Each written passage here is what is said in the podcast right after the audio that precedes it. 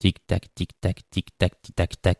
Tic-tac, tic-tac, tic-tac, tic-tac-tac. Tic-tac, tic-tac, tic-tac, tic-tac-tac. L'horloge fatidique. Et à qui West Europe fait-il appel dans l'urgence? À la mère Bisou, la jeune pigiste Bisou, celle qui s'intéresse au sujet dont tout le monde se fout. Je devrais mettre ça sur ma carte de visite. C'est un bon slogan. Bon, allons-y.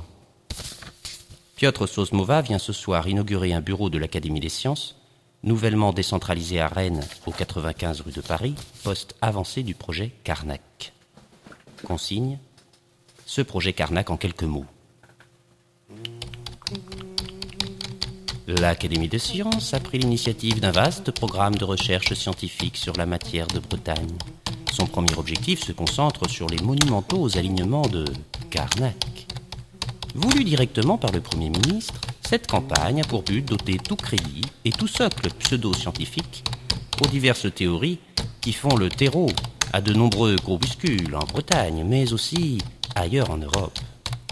Ouest Europe a déjà alerté ses lecteurs de la multiplication inquiétante de sectes, de mouvements associatifs ou politiques qui cherchent à rétablir le celtisme et à travers lui des revendications dangereuses pour la République. On évoque même l'existence d'un véritable syndicat des druides organisés.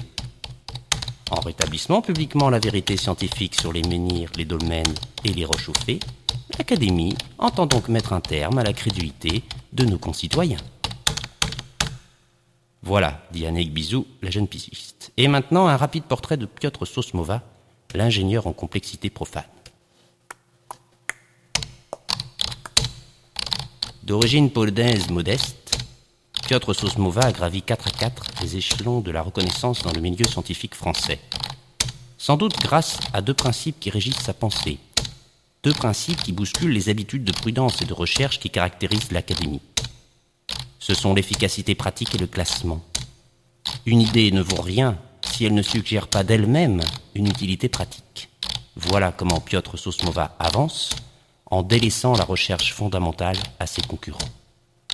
Lui, il a l'art de mettre les théories en musique grâce à sa formidable faculté de classement qui lui permet de mettre en relation une idée à peine émise en lien avec les autres.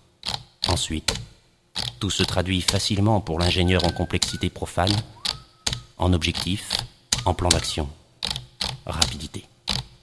Il est désormais à la tête du projet Carnac, et de fait, qui peut résister à un homme tel que lui, sachant agir directement sur les choses, prompt et déterminé à l'action Je n'en dirai pas plus pour cette fois, juge Anaïk Bizou.